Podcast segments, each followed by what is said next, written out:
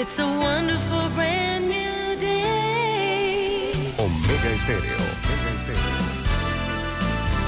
Good morning.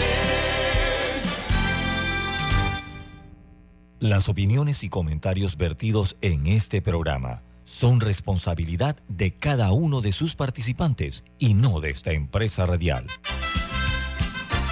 Son las 7.30 de la mañana, hora de un buen café y hora de Infoanálisis, el programa de información y análisis más profundo de Panamá. Infoanálisis con Guillermo Antonio Adames, Rubén Darío Murgas, Camila Adames Arias y Milton Enríquez. Infoanálisis por los 107.3 de Omega Estéreo.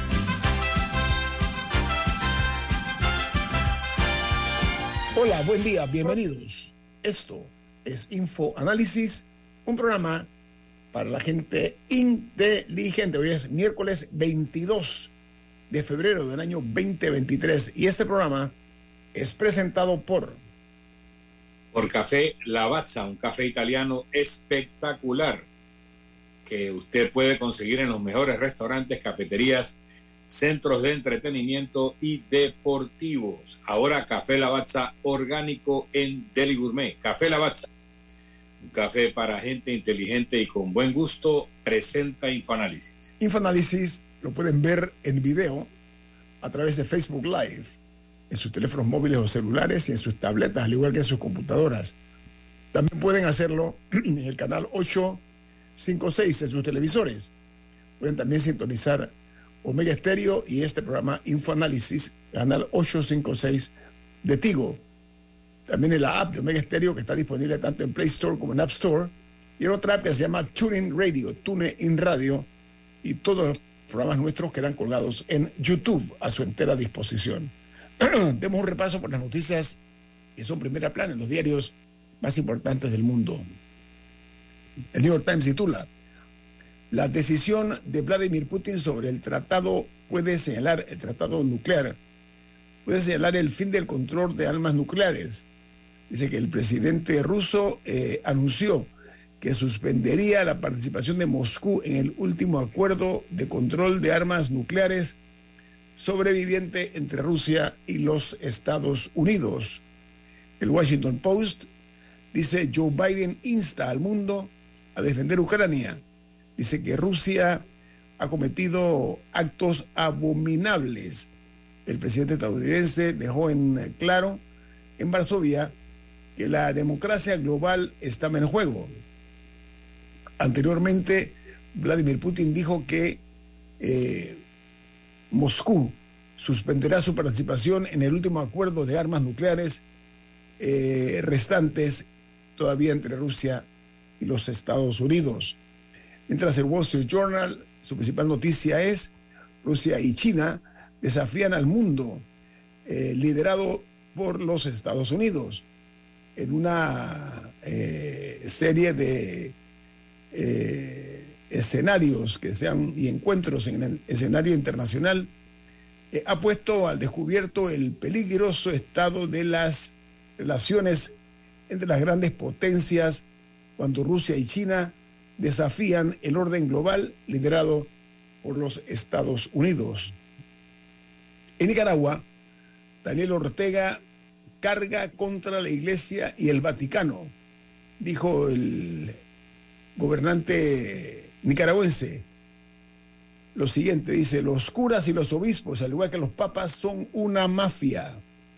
Argentina y Chile eh, ofrecen la ciudadanía a los refugiados eh, del presidente Ortega, eh, sobre todo los que han sido perseguidos en los últimos años, y en particular a Sergio Ramírez y a eh, otros de los que están hoy día huyendo y han salido de Nicaragua por razones políticas.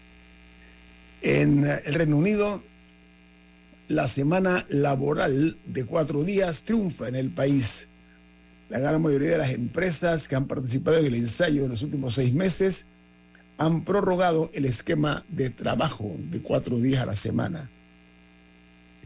En, los Estados Unidos, los, eh, perdón, en El Salvador, los diputados amplían el subsidio del gas licuado hasta el 31 de mayo.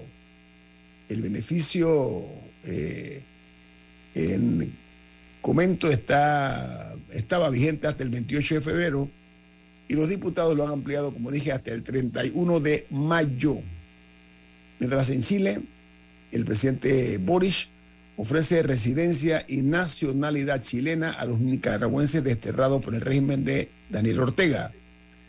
Eh, dice que el Ministerio de Relaciones Exteriores eh, ha añadido que la medida estará disponible para las uh, personas que han sido eh, injustamente expatriadas de Nicaragua. En China, el presidente Xi Jinping planea visitar Moscú para celebrar una cumbre. Beijing dice que quiere desempeñar un papel activo para poner fin al conflicto en Ucrania. Los Estados Unidos fue declarado culpable Genaro García Luna, el antiguo zar antidrogas mexicano, está este hombre enfrentando cargos, ya pues ha sido declarado culpable por narcotráfico y delincuencia organizada. El Departamento de Justicia de los Estados Unidos dice que García Luna vivirá el resto de sus días como un traidor a su país. La nota añade, este hombre recibió millones de dólares en sobornos con dinero manchado de sangre, dijo, dieron los fiscales. Sí, par- eh, parte de lo llamativo de este caso es que mucha de la información salió de los mismos narcotraficantes eh, durante el juicio de el Chapo Guzmán y posterior a eso. Y también habría que ver qué implicaciones va a tener esto para Felipe Calderón, quien era el presidente de México eh, durante el periodo eh, de García Luna. Así que esas son cosas eh, a las que vamos a, a tener que estar atentos y, y ver qué, qué, cómo proceden las autoridades mexicanas. Vamos a ampliar eso al regreso del- de, las internacionales, porque creo que vale la pena mirarlo desde el punto de vista geopolítico. Eh, continuamos con las notas internacionales. En Brasil, Sao Paulo registra 44 muertos y al menos 40 desaparecidos, víctimas de las fuertes lluvias torrenciales que están desde el pasado sábado por la noche azotando esta región de Brasil. Y hay una noticia interesante que hay que prestarle atención. El Salvador y Costa Rica eh, pondrán a funcionar un proyecto de ferry de carga en junio próximo para trasladar eh, mercancía por vía fluvial en el Pacífico. Este acuerdo va a crear lo que se denomina un canal seco entre ambas naciones. En Perú, eh, los Estados Unidos concede la extradición al presidente Alejandro Toledo por el presunto delito de colusión y lavado de dinero. Este expresidente peruano recibió más de 30 millones de dólares de la empresa constructora de Brecht por dos proyectos viales importantísimos, se llama el transoceánico, y está pues ya con eh, boleto de regreso a Perú para ser procesado y se habla que por lo menos le esperan 35 años de prisión a Toledo. En el tema este de, de lo que ha sido el viaje sorpresa del presidente Biden a los Estados Unidos, el diario de Wall Street Journal da a conocer la información secreta de cómo fue que se dio el trayecto del viaje de Joe Biden a Kiev. ¿Y por qué?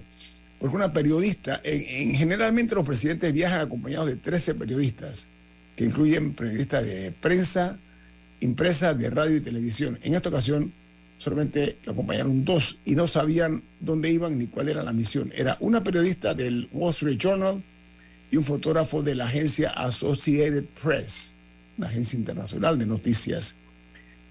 Cuenta la nota que el tramo o el trayecto recorrido por el presidente Biden para llegar a la capital eh, de Ucrania, a Kiev, se dio de la siguiente manera. Él tomó eh, un vuelo secreto en la base aérea de, eh, de los Estados Unidos, en Andrews. En lugar de volar en el Air Force One, como se le llama el avión presidencial, él voló en un Boeing 757 de la Fuerza Aérea de los Estados Unidos.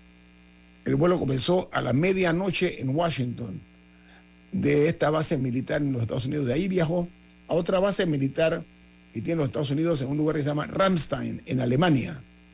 El avión fue repostado y de ahí partieron eh, directo a un, aeropuerto en el eh, sureste de Polonia. Luego de haber llegado allí, eh, tomaron una estación de tren que está en la frontera entre Polonia y Ucrania. Eh, este tren viajó eh, por 10 horas. Nadie sabía, un tren de 8 vagones, nadie sabía, los periodistas no habían visto todavía a Biden, no sabían, porque ellos le quitaron los celulares y no le dijeron de qué se trataba el viaje. Hasta ese momento que iba en el tren no sabían que era Joe Biden el que estaba viajando a Ucrania. Eh, entonces, eh, lo que se dio fue que después de 10 horas de viaje en este tren, llegaron a una zona de guerra. Eh, dice que llegaron a la ciudad de Kiev en, a horas del amanecer. En este viaje, algo importante, es la primera vez que, la, que este viaje donde está el presidente no estuvieron presentes tropas de los Estados Unidos, en pocas palabras, no le brindaron seguridad al presidente de Estados Unidos en este viaje a una zona de guerra. Ya Biden había estado en, en Ucrania cuando fue vicepresidente de Barack Obama. Eh, este es su segundo viaje. Diga, Camila. Bueno, sí hay, sí hay ciertas críticas surgiendo al presidente Biden por haber eh, viajado a Ucrania, pero es por parte de los residentes de Ohio que se quejan que cómo así que el presidente Biden fue a Ucrania antes de ir a visitarlos a ellos. El Recordemos caso del tren, del caso del tren, el caso casualmente, de- ¿no? del tren que comentamos aquí, creo que fue la semana pasada, eh, el tren que, que se descarriló y La que cargaba, tiene una carga tóxica y que ha generado muchos problemas para la comunidad. Aparentemente el presidente Biden no los ha visitado todavía. Incluso el presidente Trump va a visitar supuestamente hoy, o esta, por lo menos esta semana, antes que el presidente Biden. Lo que sí es que él sí se pronunció la, la agencia eh, de temas en- eh, ambientales en Estados Unidos, la, la agencia gubernamental, el EPA, y dijo que la compañía Norfolk Southern tiene que pagar por los daños. E incluso le puso un ultimátum. O sea, tiene que pagar por los daños y, y por los costos médicos para la comunidad. Que si ellos no pagan, el Estado va a pagar. O sea, la, la EPA va a pagar inmediatamente y después les va a cobrar el triple del costo más una multa adicional de 70 mil dólares al día que no paguen. Eh, es el ultimátum que le ha dado el gobierno eh, a la compañía. La compañía dice que ellos sí han estado haciendo eh, trabajos y que ya han sacado no sé cuántas toneladas de tierra y no sé cuántos galones de agua, Ah. pero sí, esas son las medidas que ha anunciado el EPA para la empresa, para, Eh, que, este es un pueblito- para que este es un- complete los trabajos. Sí, este es un pueblito de 4.400 personas. Bueno, vamos a cerrar con Colombia, donde el presidente Gustavo Petro pidió la suspensión de las órdenes de captura contra los disidentes de las FARC, que están señalados de atentar contra el helicóptero del expresidente Iván Duque. Vamos al corte comercial. Esto es Info Análisis, un programa para la gente inteligente.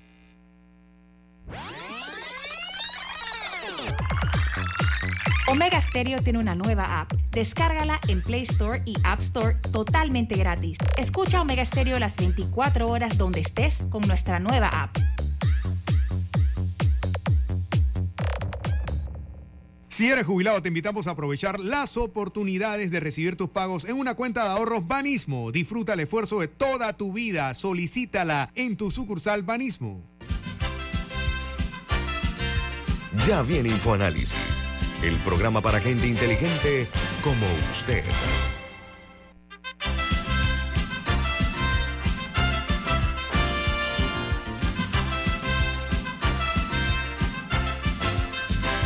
Usted tiene un mensaje importante. ¿De qué se trata? Si eres jubilado o estás cerca de la jubilación, abre tu cuenta de ahorros Banismo y aprovecha los beneficios especialmente diseñados para que disfrutes del esfuerzo de toda tu vida. Solicítala en tu sucursal Banismo. Bueno, hablando de asumir responsabilidades, de aplicar medidas, de ser eh, mucho más consecuentes con la realidad de un país, eh, en Panamá, durante el fin de semana este, último pasado, y lunes y martes incluido, de los días de carnaval, la veda electoral fue brutalmente violentada, violada por muchísimos políticos que, entre otros, eh, tenían publicidad eh, que, a propósito, varios ciudadanos arrancaron parte de, esta, de estos mensajes políticos con la foto de, de diputados eh, que están en la actualidad en el cargo y que aspiran a reelegirse y otros que también tienen intención de lograr una curul en la Asamblea.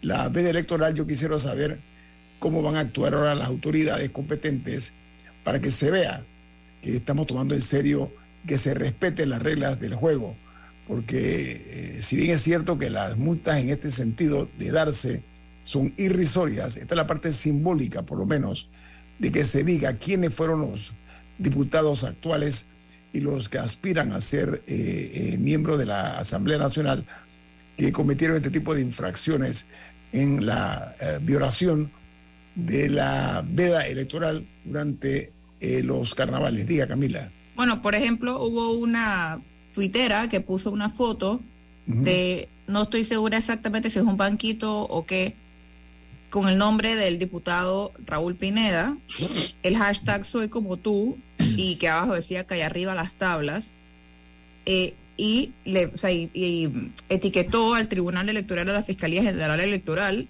y el la cuenta de Twitter del diputado contestó, señora, buenos días, yo no soy ni precandidato ni candidato a nada, tengo más fotos si desea. Entonces, no sé si ellos se están agarrando de que como el PRD comienza a formalizar, por ejemplo, las candidaturas el lunes 27, que si ellos se están agarrando de que ellos técnicamente actualmente no son candidatos a nada, si eso no les prohibía eh, hacer este tipo de, publicidad. Eh, eso les, me imagino que le toma, lo, deberá decidir el, Tribunal Electoral si hay algún tipo de penalidad para la persona retroactiva, por decirlo así, o, o cómo van a manejar el tema.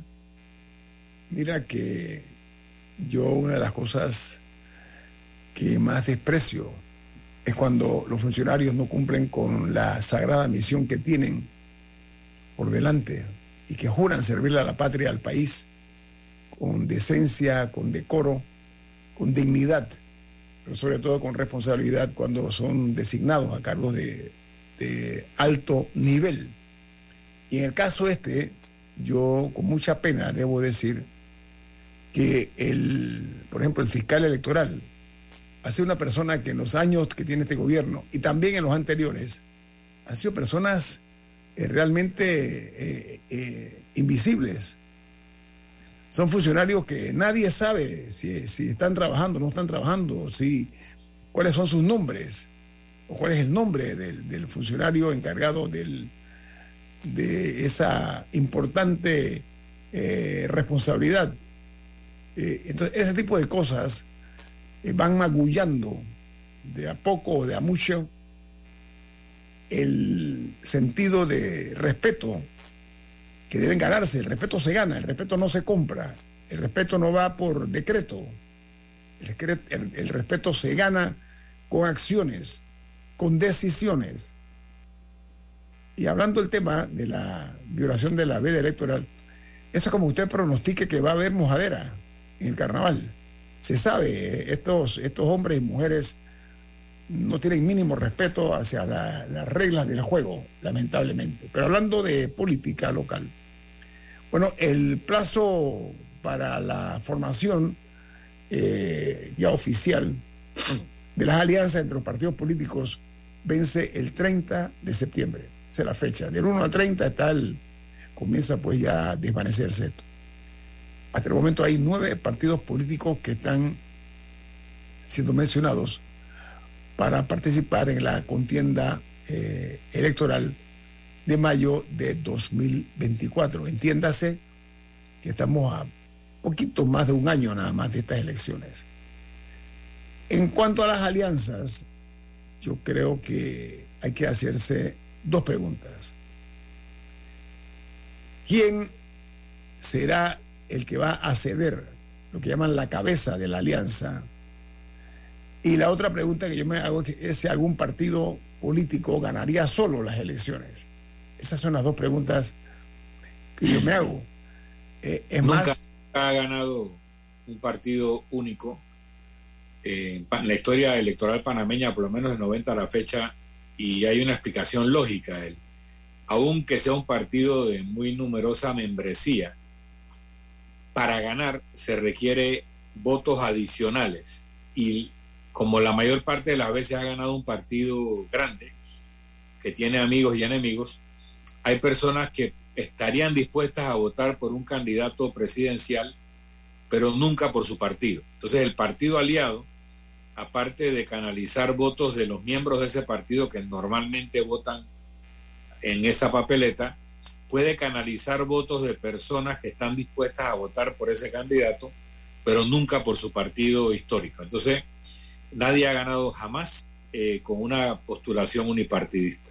Yo, me refiero a si habría eh, en este año 2024, este año próximo, eh, algún partido, debe ser grande, que se atreva a decir, ¿sabe qué? Nosotros vamos con la cabeza y con la cola. No necesitamos a nadie. No obstante, esto lo digo como una pregunta capciosa, por supuesto. El tema aquí es que los, grandes, los grandes dicen, no vamos a ceder la cabeza. Usted quiere un pedacito, venga, pero la cabeza es nuestra. Es, esa es la, la posición, ¿no? En el año 2014, el PRD sufrió su derrota más grande histórica, cuando fueron sin alianzas y recibieron cerca de un 27% del voto. Aún en 1989, con la candidatura de Carlos Duque, el PRD sacó como 32, 33%, no creo que llegó a más de 33. Eh, en, Ernesto Pérez Valladares en el 94 gana con 33%. Eh, Laurentino Cortizo gana con 32, 33% también. Pero Martín Torrijos ganó, Milton, hay que decir, pero Martín Torrijos ganó ya un poco más cómodo, ¿no? Hay que decirlo. Martín Torrijos ganó con 44%, pero una alianza también con el Partido Popular. Lo que te quiero transmitir es que Ernesto Pérez Valladares, Martín Torrijos y Laurentino Cortizo, en alianza con el Molirena, todos los que ganaron lo hicieron con alianza. Y cuando en el año 2014 el PRD se va solo, sin alianza, tuvo su derrota histórica más grande con un, eh, una votación inferior a su, pes, a su piso histórico de 32, 33% y se fue a 27. Así que ni el PRD, que es el partido de mayor membresía, se puede dar el lujo de ir solo. Bueno, la idea era eh, hacer un, un, crudo diagnóstico de la situación eh, que se nos viene encima de la política, donde muchas veces obliga a los candidatos a hacer promesas falsas y, buscar alternativas eh, para lograr hacerse con el poder. Pero eh, la otra pregunta es, ya el PRD y el Partido Panameñista han anunciado que han dejado espacios eh, para espacios reservados para postulaciones de cara a la alianza a la cual hacemos referencia. Otro tanto ha hecho el Partido Cambio Democrático que va a reservar espacios. Pero hay reglas, ¿no? En esto, porque para pactar alianzas eh, deben cumplir con un proceso bien definido eh, por el Tribunal Electoral.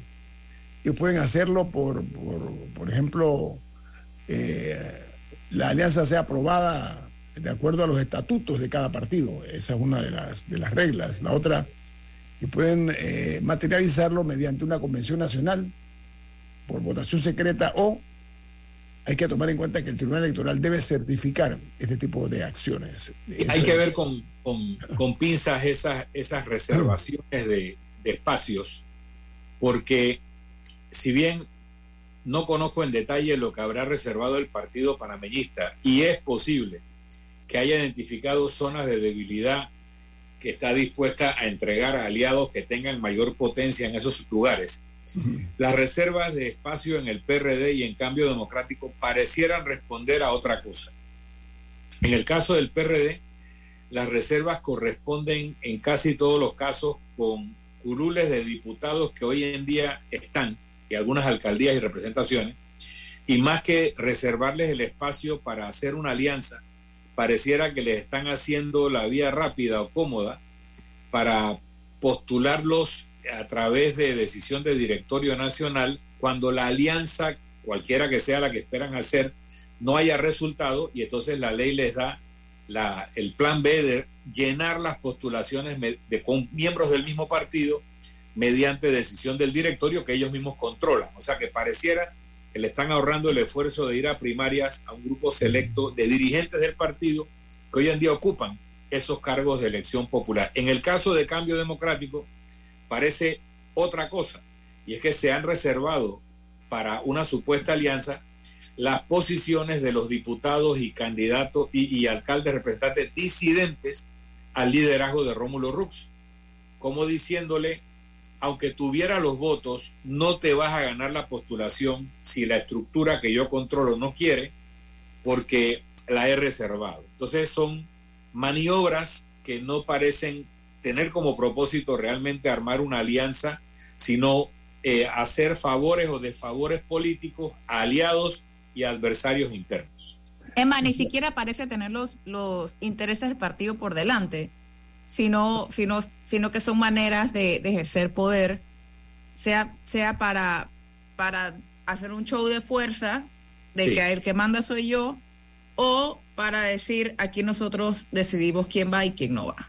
Ah, mira, tú eres cientista política y creo que estudiante, estudiaste en Londres ciencia política. En sí. Eh, ok. Y University College London. London. Sí. sí. Hay un autor de origen alemán, pero que publicó en Inglaterra, que se llama Robert Michels. Y él escribió un libro que se llama Los partidos políticos. Y en ese libro él plantea algo que se llama la ley de hierro de las oligarquías. Y en la ley de hierro de las oligarquías lo que Miquel dice es, no importa eh, si es un sindicato, si es un partido, si es un gremio, si es un club, no importa. Los que, los que tienen el liderazgo de la organización, y tampoco importa cómo llegaron, si lo hicieron con las causas más nobles y los intereses más amplios, una vez que están controlando la estructura, empiezan a tomar decisiones más en función de su perpetuación en el poder que por los intereses de la organización que encabeza. Lo que tú acabas de decir. Pero para que mi señalamiento, esto no es una particularidad de los políticos panameños. Es propio de la naturaleza humana que los que controlan una estructura que les permite perpetuarse en el liderazgo de esa estructura, acaban tomando decisiones propias de su perpetuación aun si van en contra de los intereses de la organización que están dirigiendo. Sí, pero eso me hace cuestionar, o por lo menos eh, tengo interés por, por ver eh, qué va a significar eso para la disciplina partidaria, que sabemos que en el 2014 fue un desastre, como, como ya comentó, que hubo muchos PRD que no votaron PRD, pero en el 2019, cuando fue la primaria, a pesar de que, había, que había 18 candidatos, que después cuando Navarro se bajó fueron 17, y ahí estaba Zulay Rodríguez, Ernesto Pérez Valladares, etcétera. Todo el día de la primaria del PRD, todo era amor y paz. Todo era aquí todos estamos juntos, sin importar el resultado, todos nos vamos a apoyar. Eh, pero mi, mi duda es si vamos a, si, si ese espíritu se va a mantener o si lo que están haciendo va a generar suficientes ronchas de que podemos ver una vez más un resquebrajamiento de, de la estructura, por lo menos de la, de la, de la lealtad al, al partido. Pero si los vectores políticos se mantienen, tú vas a tener un candidato del PRD, probablemente Gabriel Carrizo o Cristiano Adame, no creo que la doctora Turner, quien se dice que la corriente de Pedro Miguel González va a postular, tenga esa potencia de definir una candidatura presidencial en el PRD, pero vas a tener a alguna de esas personas como candidato del PRD y muy probablemente a una figura como Martín Torrijos corriendo por fuera del PRD en una alianza de partidos menores, que es lo que se está escuchando, que se está eh, conversando y que las conductas públicas de Martín Torrijos parecieran estar sembrando la base para eso. Entonces vas a tener a un potente imán alando 150 mil, 200 mil votos PRD en otro vehículo electoral, lo cual debilitaría aún más la potencia del PRD, quien quiera que sea el candidato que finalmente corra. El peligro aquí, ¿sabes cuál es?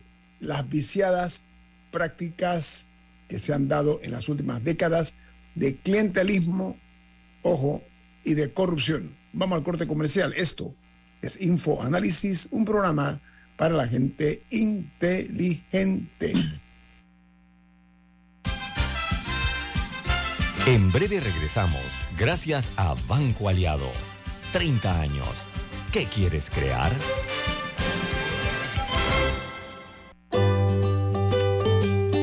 En la vida hay momentos en que todos vamos a necesitar de un apoyo adicional. Para cualquier situación, hay formas de hacer más cómodo y placentero nuestro diario vivir. Sea cual sea su necesidad, en Hogar y Salud los apoyamos haciéndole la vida más fácil, porque contamos con la experiencia necesaria para recomendarle lo que usted necesite. Recuerde, Hogar y Salud les hace la vida más fácil. Atención, amigos de Veraguas, ya abrimos nuestra nueva sucursal en Boulevard Santiago. Estamos abiertos en todas nuestras sucursales del país y le hacemos su entrega de forma gratuita en Panamá Centro. Para mayor información, puede consultar en Instagram y Facebook.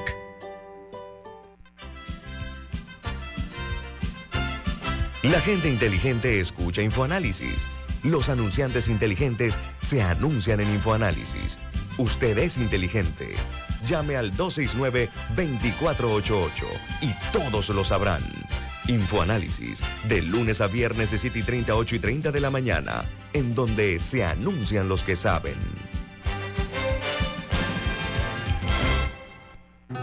Contamos contigo para defender la voz de todos los panameños en la elección general de 2024, como Don Rafa. Vea, yo fui el primerito en inscribirme como miembro de mesa en mi pueblo. Oh, ahora soy el responsable de contar cada voto de mi gente.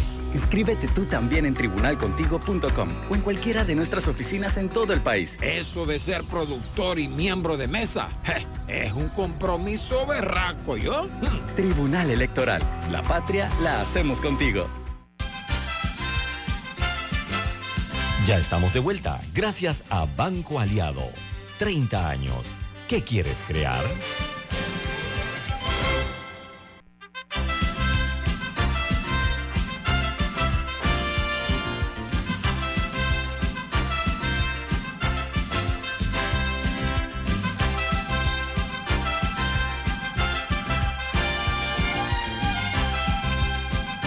Milton, tienes una noticia importante. ¿Cuál es?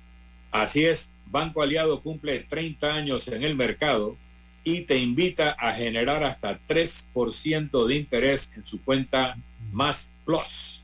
Banco Aliado, 30 años. ¿Qué quieres crear? Amigos, eh, el clientelismo y la corrupción son eh, gemelos malvados, ¿ok? Que son practicantes de ese mal que se llama el clientelismo y la reelección donde, eh, como es un hecho, los, algunos políticos sacan ventaja eh, del mismo para alcanzar el poder público y además eh, lograr repetir. Hay una mega corrupción generalizada, nunca antes vista en la historia de la República de Panamá. Eso nunca había visto un nivel de corrupción tan elevado. Entonces, hay una triangulación malvada en esto, y es que hay empresarios que fingen ser mecenas del político de turno para lograr luego contratos y negociados con ventaja, sacar ventaja después de haber invertido en un candidato. Entonces, el gobernante de turno tiene que permitir el despilfarro del dinero para los políticos para comprar conciencias y eh, es solo el votante lo único que da su voto, como sabemos. ¿no? Entonces, el clientelismo hace que los, eh, los políticos nunca utilicen sus propios recursos, siempre con dinero del Estado. Y hay una situación de las muchas que se presentan que acabo de ver. El alcalde de San Miguelito, miren ustedes hasta dónde llega aquí el descaro y la maldad, la lo malvado que algunas veces son algunos políticos. Este alcalde que era PRD en sus orígenes, un hombre eh, que en política ha tenido, tiene créditos y méritos, no se puede negar, yo no lo niego por lo menos, muy habilidoso en política y que ha crecido mucho, el alcalde Carrasquilla, el producto de la presión y la amenaza de Ricardo Martinelli, hagamos memoria, no hay peor cosa que tener la mente afiebrada y olvidarse de las cosas. El Ricardo Martinelli lo amenaza, ¿ok? Te sumas o te voy a meter preso. Y se lo lleva para su partido. Un hombre con cierto caudal de votos, nada más y nada menos que en San Miguelito. De repente, estando el PRD en el poder, esos, eh, esos actos de magia truculenta resulta ser que lo traen de vuelta al PRD. Eso es una cuestión que en la política panameña esa lo que en otros países sería eh, realmente una malformación, bueno, es aceptada. El problema radica en que se acaba de dar a conocer que el presupuesto de la alcaldía del distrito del, municipio de San Miguelito, hay una partida aprobada para el alcalde de varios miles de dólares para ayudas a, las, a los eh, residentes. Usted sabe cómo se llama eso. Eso es clientelismo y compra de conciencias. Entonces, ¿cómo es posible que se apruebe un presupuesto para ese tipo de ayudas en medio de una campaña que ya arrancó? No hay que ser eh, adivino para ver ya cómo se está movilizando todo. Entonces, en ese tipo de cosas, lo que yo digo es que eh, además de no cumplir con las reglas de juego, con las leyes, eh, se dan el lujo de cometer esta clase de exabruptos como el que acabo de Sobre todo con la filosofía esa eh, terrible de que el que no da, no va. Se la sabe, ¿no? Y la otra que dice, la gente pide, tengo algo que dar o algo tengo que dar. Ese tipo de, prácticas malsanas eh, es lo que produce una sociedad parasitaria, ¿no? El concepto de la mano extendida, como, como se le llama, o de la rodilla a tierra, hacen que sean eh, las personas las humillan con la dádiva miserable. Ese tipo de cosas son las que lastiman el prestigio que alguna vez tuvo la clase política panameña, con honrosas excepciones hoy día, porque sí hay, todavía se conserva un grupo de políticos que son profesionales. Ah, esa es parte de la situación que estamos viendo y viviendo. Pero en cuanto a los partidos grandes, eh, yo pienso que nada está escrito todavía.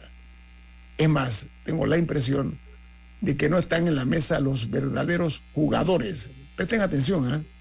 a mi juicio, como dicen en inglés, los players todavía no están sentados a la mesa. Eh, eh, y esto hay que entenderlo porque eso es parte de las muchas prendas que adornan el sistema político panameño, ¿no? Lo que sí hay es que recuperar la decencia político, política. Porque reitero mi posición que no le gusta a muchos PRD. El PRD de hoy es más democrático que revolucionario, cierto, pero también es un partido fracturado, con severas eh, eh, lesiones en su organización eh, y eso eh, es producto pues de, de- muchos eh, años en el poder, en el gobierno y la historia va a dar su veredicto definitivo en el año 2024. No hay que esperar mucho, nada más un año y fracción.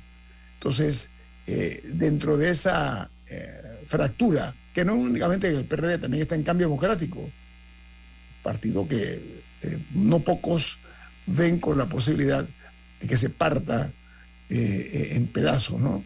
Así está el PRD, así el panameñismo tampoco tiene una masa sólida. Entonces hay que medir las cosas en términos concretos, no en frases retóricas. Hay división dentro del PRD muy marcada. Algunos, para ser más benevolentes, dicen que eso es parte de la democracia. Está bien, está muy bien. Pero esa tesis que durante muchos años, muchos años, vendió el PRD, de que era un grupo sólido, eh, que era una roca inque- inquebrable, que era no penetrable, que era un puño cerrado, hace mucho rato que ese puño se abrió y de él están saliendo muchas sorpresas, esa es la, la realidad. Entonces, eh, la fuente de legitimidad de muchos políticos es su compromiso con las causas populares. Hay que ver cuántos lo hacen de corazón y cuántos lo hacen por el interés, por lograr el poder.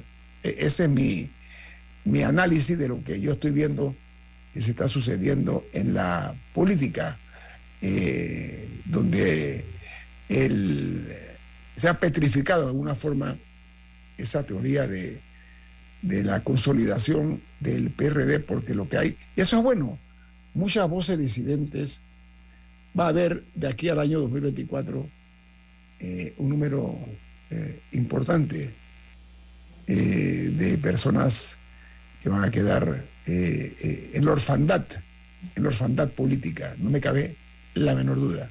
Oye, yo quiero dar un giro al programa con el permiso de Milton y de Camila, y es que a la falta de justicia en muchos países de América Latina, los Estados Unidos de América ha tenido que intervenir porque eh, se está viendo primero el caso de Genaro García Luna en México, el hombre más poderoso de México desde el gobierno de Vicente Fox y después el gobierno de Felipe Calderón. Este era el SAR antidroga, antidroga celebrado, eh, eh, reconocido, eh, recibió toda clase de condecoraciones por la DEA, la CIA y todo, y resultó ser que era un hombre que tenía un doble rol.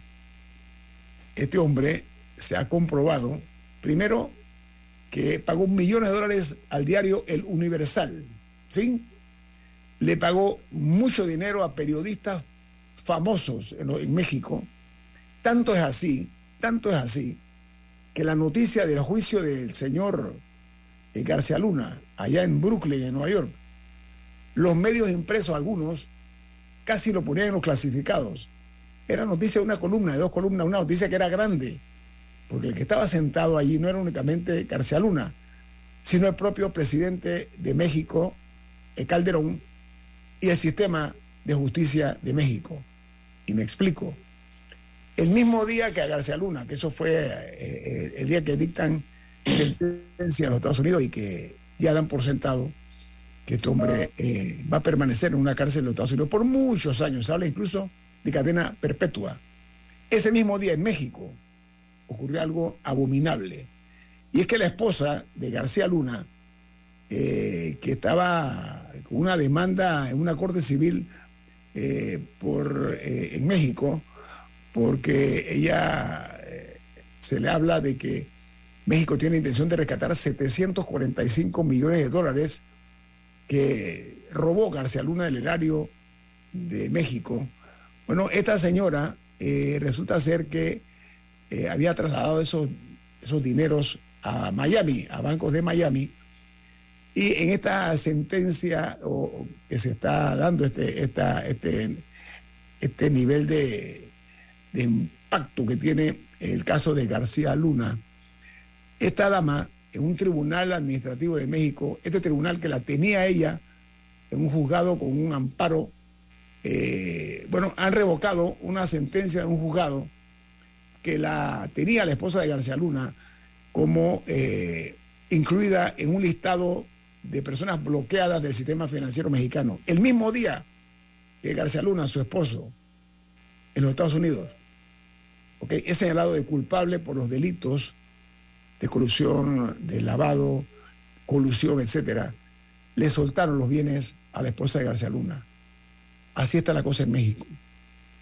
Para que tengamos una idea nada más de cómo se maneja. Y por eso es que los Estados Unidos de América logra a este hombre que en ese país se paseaba como el hombre más poderoso, ahora resulta ser que está en una cárcel en los Estados Unidos y aparentemente es probable que quede detenido con cadena perpetua en los Estados Unidos. Y hay otro caso, el del expresidente de Perú, Alejandro Toledo, y ya los Estados Unidos aprobó también que va a ser eh, eh, eh, muy en breve, Extraditado. va a ser extraditado a su país, a Perú, donde le esperan unos 35 años de prisión por el haber recibido más de 30 millones de dos proyectos viales. ah, 30 millones en dos proyectos, se llama el interoceánico, unos proyectos viales. Le esperan aparentemente de 20 a 35 años de prisión a Alejandro Toledo. Vamos a ampliar eso al regreso de este corte comercial aquí en Info Análisis, un programa para la gente inteligente.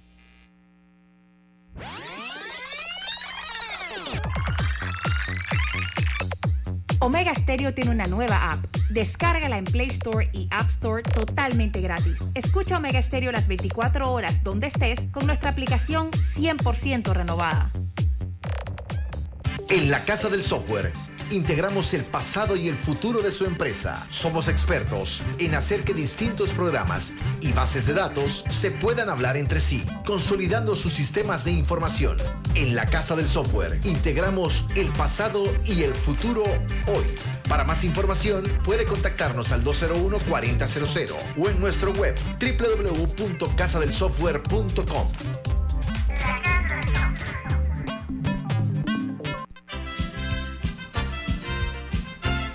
La gente inteligente escucha InfoAnálisis. Los anunciantes inteligentes se anuncian en InfoAnálisis. Usted es inteligente. Llame al 269-2488 y todos lo sabrán. InfoAnálisis, de lunes a viernes de 7 y 30, 8 y 30 de la mañana, en donde se anuncian los que saben. Si eres jubilado o estás cerca a la jubilación, abre tu cuenta de ahorro Banismo y aprovecha los beneficios especialmente diseñados para que disfrutes del esfuerzo de toda tu vida. Solicítala en tu sucursal Banismo.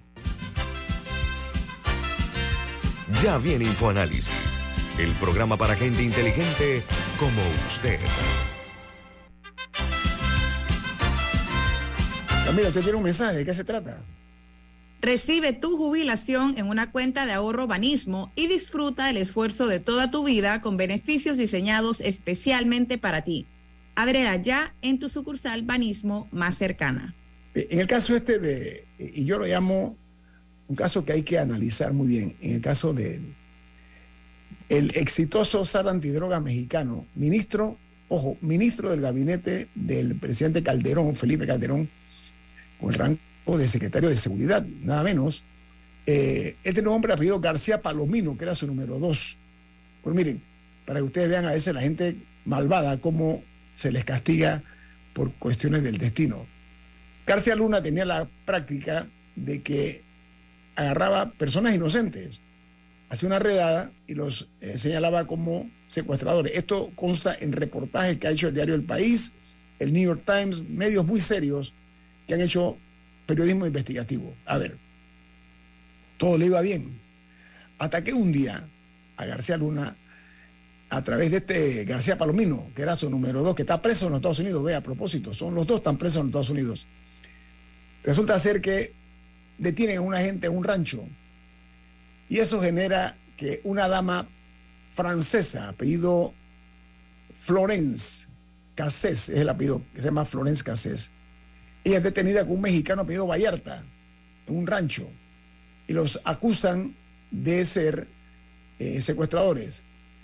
Acostumbraba el señor García Palomino y, y el señor García Luna a pasarle, a filtrarle noticias exclusivas a algunos periodistas y utilizan a uno muy famoso apellido Loret de Mola y hacen una cobertura del momento en que atrapan a estos, entre comillas, secuestradores. Repito, una ciudadana francesa. Sorpresa, una era una francesa. Bueno, el otro mexicano apellido Vallarta. Ese caso, para lo que tiene Netflix, Netflix lo toma el caso y hace una serie, muy buena, por cierto, la recomiendo, se llama el caso, el caso Florence Vallarta. Francia interviene y el presidente francés incluso tiene una agria eh, disputa con el presidente de México, con Calderón, que se para firme en apoyo a su ministro de Seguridad y casi que lastima las relaciones oficialmente entre Francia y México. Allí comienza el escándalo a surgir, la, la parte purulenta, la pus que había en todo esto, surge y comienza la tragedia porque cuando están en la televisión eh, entrevistando al mexicano este, a, a, a, a Vallarta, se ve la mano de, Rodríguez Palomino y, y, se ve el rostro tumefacto, estaba hinchado, se ve que el tipo le apretaba el cuello para que respondiera y el mexicano está muestra. ¿Qué pasa? El dinero Este era un hombre que vivía en una casa modesta, en un barrio por allá por Xochimilco. Y rápidamente comienza a comprar apartamentos, casas de lujo, con un salario, calculo yo, así como en Panamá, que un diputado gana 7 mil dólares y vive como un millonario. Bueno, así mismo. Comienza a adquirir propiedades, apartamentos de lujo en Miami. En México tiene varias propiedades y argumenta que su esposa ha hecho dinero con una cafetería que tiene. Como ya se sabe, los Estados Unidos reportó que esta gente tenía solamente en Banco de Miami 374 millones, que ahora el gobierno mexicano está luchando para que sean devueltos, porque ese dinero era del erario público de ese país. Este hombre, eh, tanto García Palomino como eh, el, eh, señor eh, SAR Antidrogas, tienen una particularidad, los dos trabajaron con Vicente Fox cuando era Fox presidente, eh, Genaro García Luna era el, digamos, el equivalente al FBI de los Estados Unidos, vamos a ponerlo así. De allí sube con Calderón a ministro de Defensa, de Seguridad, perdón, y se convierte en el niño mimado de Calderón. Y la gente se pregunta, los analistas políticos se preguntan, ¿cómo puede haber Calderón argumentado ahora que él no sabía las cosas que hacía este hombre, García Luna, siendo presidente de un país como México, y que ahora él, cuando comienza a enredarse el caso de García Luna, sale huyendo, despavorido hacia España, donde logró que un expresidente de España lo acogiera bajo su ala. Y siguiendo los pasitos del presidente Calderón, se fue detrás de él otro presidente también señalado de ser un gran corrupto, que es Enrique Peña Nieto, a quien su mujer dejó, a propósito, la que era actriz de cine eh, o de, novelas, lo dejó. Entonces estos dos presidentes están en México y el señor Calderón dice un comunicado después que se dicta sentencia que no sabía y que no tiene nada que ver con lo que hizo Genaro García Luna. A mi juicio, o piensa que la gente que conoce el tema son ignorantes o es un hombre muy descarado. Lo cierto es que con esta acción tomada por un juzgado en Brooklyn, en el este de Brooklyn, dice la expresión que lanzó la fiscalía, es que García Luna había traicionado a México porque había recibido dinero manchado de sangre. Ese es el comentario. Mientras en Perú se da el caso de un expresidente eh, de ese país, el presidente Toledo, que llegó a Estados Unidos y es profesor en una universidad tan prestigiosa como Stanford. Él daba clase en Stanford, logró, porque los presidentes logran tener algunos contactos. Él y su esposa, él había puesto parte de los dineros recibidos por las coimas, por las presuntas coimas de Odebrecht, en manos de su esposa y de su suegra. Su esposa es belga. Y resulta ser que en los Estados Unidos el gobierno peruano siguió insistiendo y le descubrió, fue descubriendo algunas cosas, hasta que los Estados Unidos se ve precisado a tener que llevarlo a prisión al presidente Toledo. No obstante, no lo soltaban a Perú. Perú insistía y dale que dale y nada. La suerte se le acabó. Toledo será llevado a Perú por recibir dinero de sobornos de Odebrecht. Imagínense ustedes, recibió 30 millones por dos obras del interoceánico. Dos obras viales por 30 millones en coimas por darle la licitación a Odebrecht. ¿Qué ocurre? Ahora a Toledo le esperan en Perú entre 20 y 35 años de prisión. Está preso en los Estados Unidos en los últimos ocho meses y después de la pandemia estuvo, está todavía en eh, arresto domiciliario después de haber pagado una millonada, que nadie sabe dónde sacó ese dinero porque él no era un hombre pudiente. ¿Esto qué indica? Esto es como cuando se toma la temperatura, ¿no? Si está caliente, es que hay fiebre en ese cuerpo.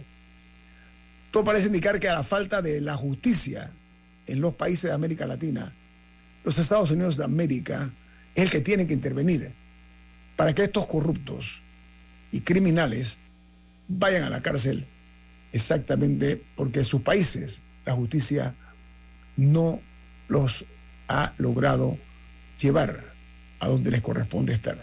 Entonces, este tipo de situaciones, Milton, yo pienso que hay una tendencia, no sé si tú la ves igual, ¿cuál es tu opinión acerca de estos hechos eh, de, dos personajes de la política latinoamericana?